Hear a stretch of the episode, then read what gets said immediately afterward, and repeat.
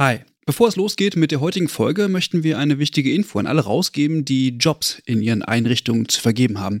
Denn ab sofort kannst du deine Stellenanzeige hier bei uns im Podcast platzieren.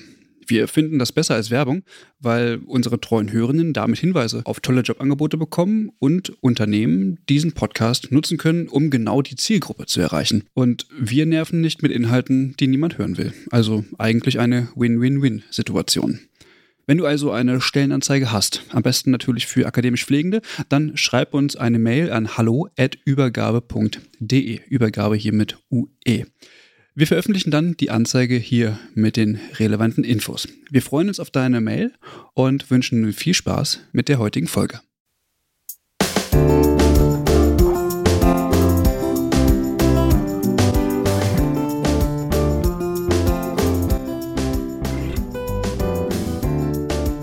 Hallo und herzlich willkommen zu einer neuen Übergabe, das Pflegeupdate-Folge. Wir sind heute wieder zu zweit. Mein Name ist Clara Goll. Mein Name ist Caroline Körner. Und heute haben wir zwei Themen für euch. Wir sprechen nochmal über die PPR 2.0. Da gibt es ein neues Eckpunktepapier, was wir euch gerne zeigen möchten. Und sprechen auch über das wirklich sehr aktuelle Thema Klimaschutz im Krankenhaus.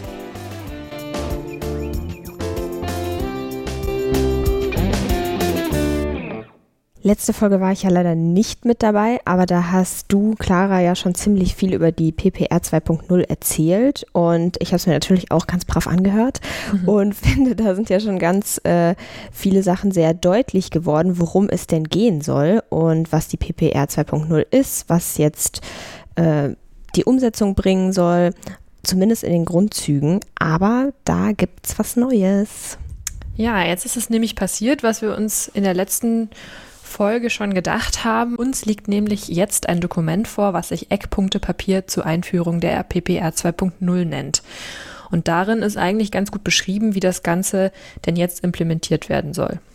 Das Dokument hat Karl Lauterbach der Ampelkoalition zukommen lassen und darin geht es eben um die Einführung einer Personalbemessung und genau wie du schon gerade gesagt hast, eben auf Grundlage der PPR 2.0.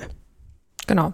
Wir haben uns dieses Originaldokument mal angeschaut und es wird vorgesehen, dass das Ganze in drei Stufen eingeführt werden soll. Okay, aber wie soll das Ganze denn jetzt laufen? Ja, also starten soll das ab dem 1. Januar 2023, also nächstes Jahr.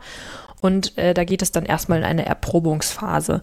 Das ist dann ein sogenanntes Pilotverfahren und da soll geschaut werden, ob das Ganze überhaupt funktioniert mit der PPR 2.0 und eben auch mit der Kinder PPR 2.0.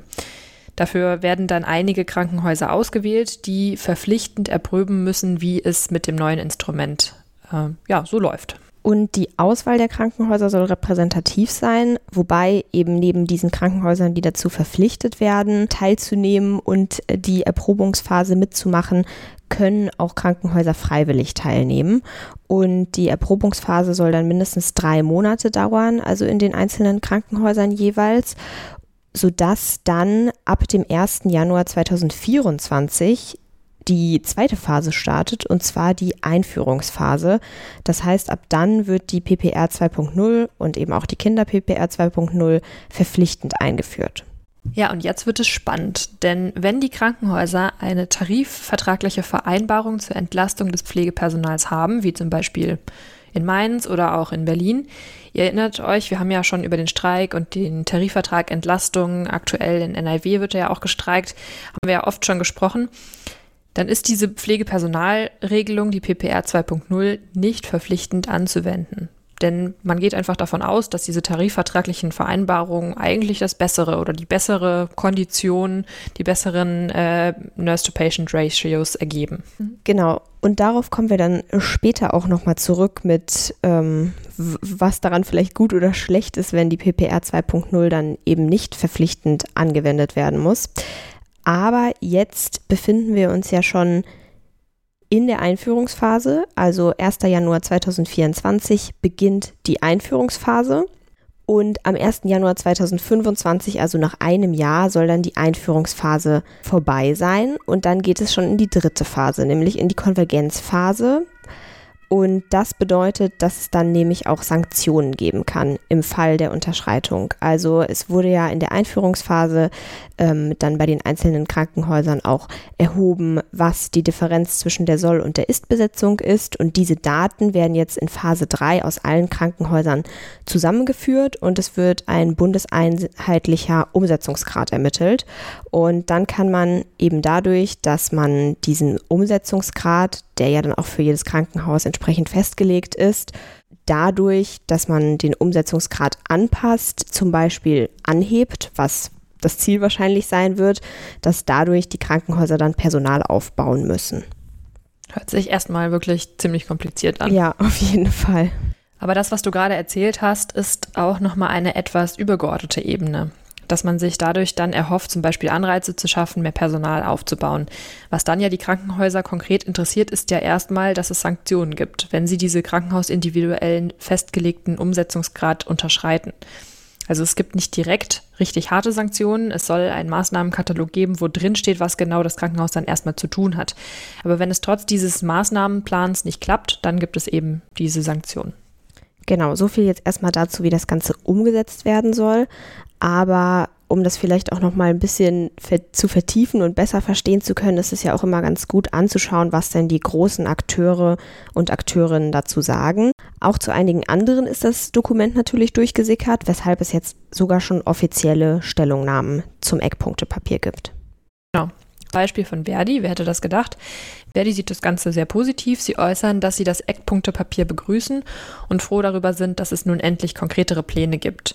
Silvia Bühler, Verdi äh, Bundesvorstandsmitglied, sagt, dass die PPR 2.0 nach zweieinhalb Jahren nun endlich auf den Weg gebracht wird, ist ein riesiger Erfolg, den unsere vielen Proteste und Kämpfe bewirkt haben. Eine konsequente Umsetzung der PPR 2.0 wird sowohl die Arbeitsbedingungen in, den, in der Krankenhauspflege als auch die Versorgung nachhaltig verbessern.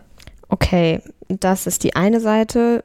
Verdi hat ja auch maßgeblich daran mitgearbeitet und ihre Interessen tatsächlich ganz gut durchsetzen können. Aber natürlich gibt es auch immer die Seite, die das eher kritisch sieht.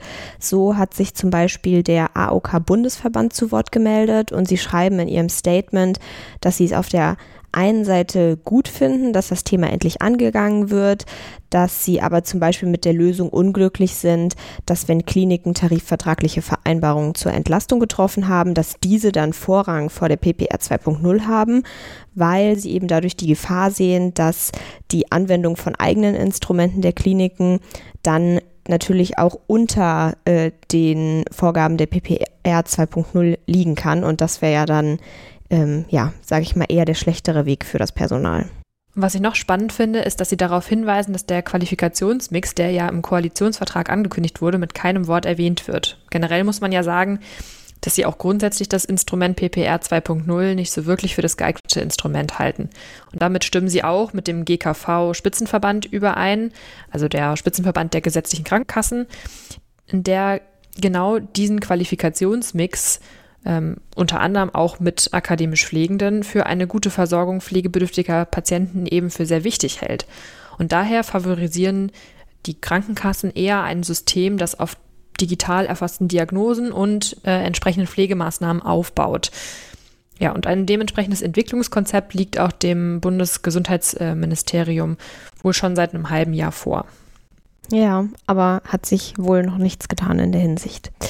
Ja, auch die großen pflegepolitischen Player melden sich natürlich zu Wort. Die Präsidentin des Deutschen Pflegerats, Christine Vogler, meint, dass in dem Papier die Personaluntergrenzen fehlen. Tatsächlich werden die dort überhaupt gar nicht erwähnt.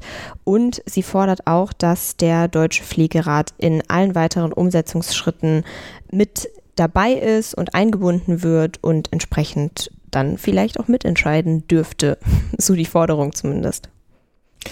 Ja, die werden auch von der Deutschen Krankenhausgesellschaft thematisiert. Dazu heißt es in einer Pressemitteilung, dass sie fordern, dass mit der flächendeckenden Einführung der Pflegepersonalbemessung die kleinteiligen und bürokratischen Pflegepersonaluntergrenzen bei den Kliniken ausgesetzt werden.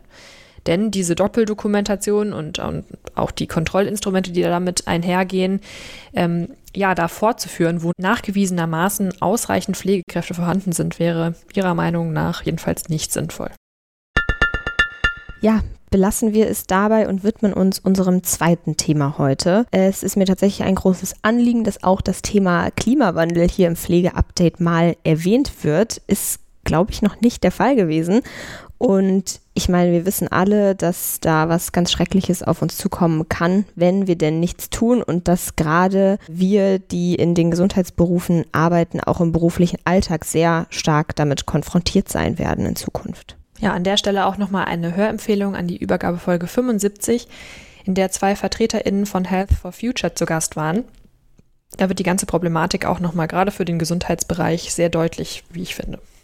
Genau, aber jetzt zum Anlass, wie wir überhaupt darauf gekommen sind, dass dieses Thema gerade jetzt heute bei Pflegeupdate Folge 31 wichtig ist. Es liegt nicht an den warmen Temperaturen draußen, sondern daran, dass der Gesundheitsminister von Bayern, Klaus Holleczek, sich zu Wort gemeldet hat und eine ganz besondere Initiative in den Bundesrat eingebracht hat. Ja, er hat im Bundesrat darauf aufmerksam gemacht, dass in Krankenhäusern die Energiekosten explodieren. Und das natürlich nicht so weitergehen kann, gerade jetzt in Hinsicht auf steigende Energiekosten und die Inflation, ist das ja nicht nur schädlich für das Klima, sondern ist natürlich auch einfach enorme Kosten für die Kliniken. Und er hätte gerne so fordert er ein Förderprogramm von jährlich 500 Millionen Euro. Das Ganze so, seine Idee soll drei Jahre gehen und der Bundesrat soll den Bund auffordern, dieses Förderprogramm auf den Weg zu bringen. Hören wir doch mal ganz kurz, was er dazu gesagt hat. Da habe ich einen Satz aus einem Teil seiner Rede im Bundesrat rausgesucht, der es, wie ich finde, sehr auf den Punkt bringt. Und wir müssen jetzt auch die Zukunft der Krankenhäuser im Klimaschutz gemeinsam nach vorne bringen. Und deswegen ist es tatsächlich zentral, dass wir mit einem neuen Programm die Nachhaltigkeit auch in diesem Bereich stützen. Die CO2-Emissionen eines Krankenhauses sind ungefähr zweieinhalb Mal so hoch wie eines vergleichbaren modernen Bürogebäudes.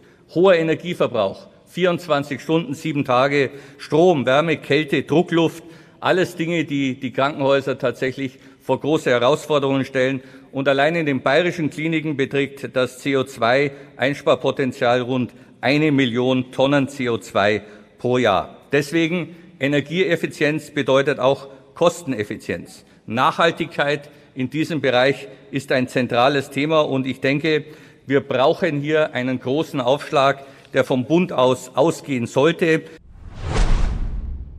Ja, bisher haben wir noch nicht gehört, wie es jetzt weitergehen soll. Aber das ist ja wirklich schon mal gut, dass jemand erstmal darauf hinweist, dass das Thema Klimawandel auch im Gesundheitsbereich gedacht wird. Und wenn auch natürlich sicherlich zurzeit sehr stark die steigenden Energiekosten eher daran schuld sind, dass das Ganze thematisiert wird. Ja, damit schließen wir ab für heute, würde ich sagen. Es hat uns wieder große Freude bereitet, diese Folge für euch vorzubereiten. Und ich habe noch eine kleine Ankündigung zu machen vom gesamten Übergabeteam. Und zwar gehen wir dieses Jahr in eine Sommerpause. Das heißt, am 30.07., also in genau zwei Wochen, ist die letzte Pflege-Update-Folge vor der Sommerpause. Und somit ist nächste Woche die letzte große Übergabefolge vor der Sommerpause. Und dann geht es erst am 17. September wieder weiter. Aber darauf könnt ihr euch freuen. Die nächste Folge nächsten Samstag wird richtig gut, habe ich gehört. Ja, das habe ich auch gehört. also dann äh, viel Spaß mit der letzten Übergabefolge nächste Woche vor der Sommerpause. Und dann hören wir uns noch einmal in zwei Wochen. Ja, bis dann. Macht's gut.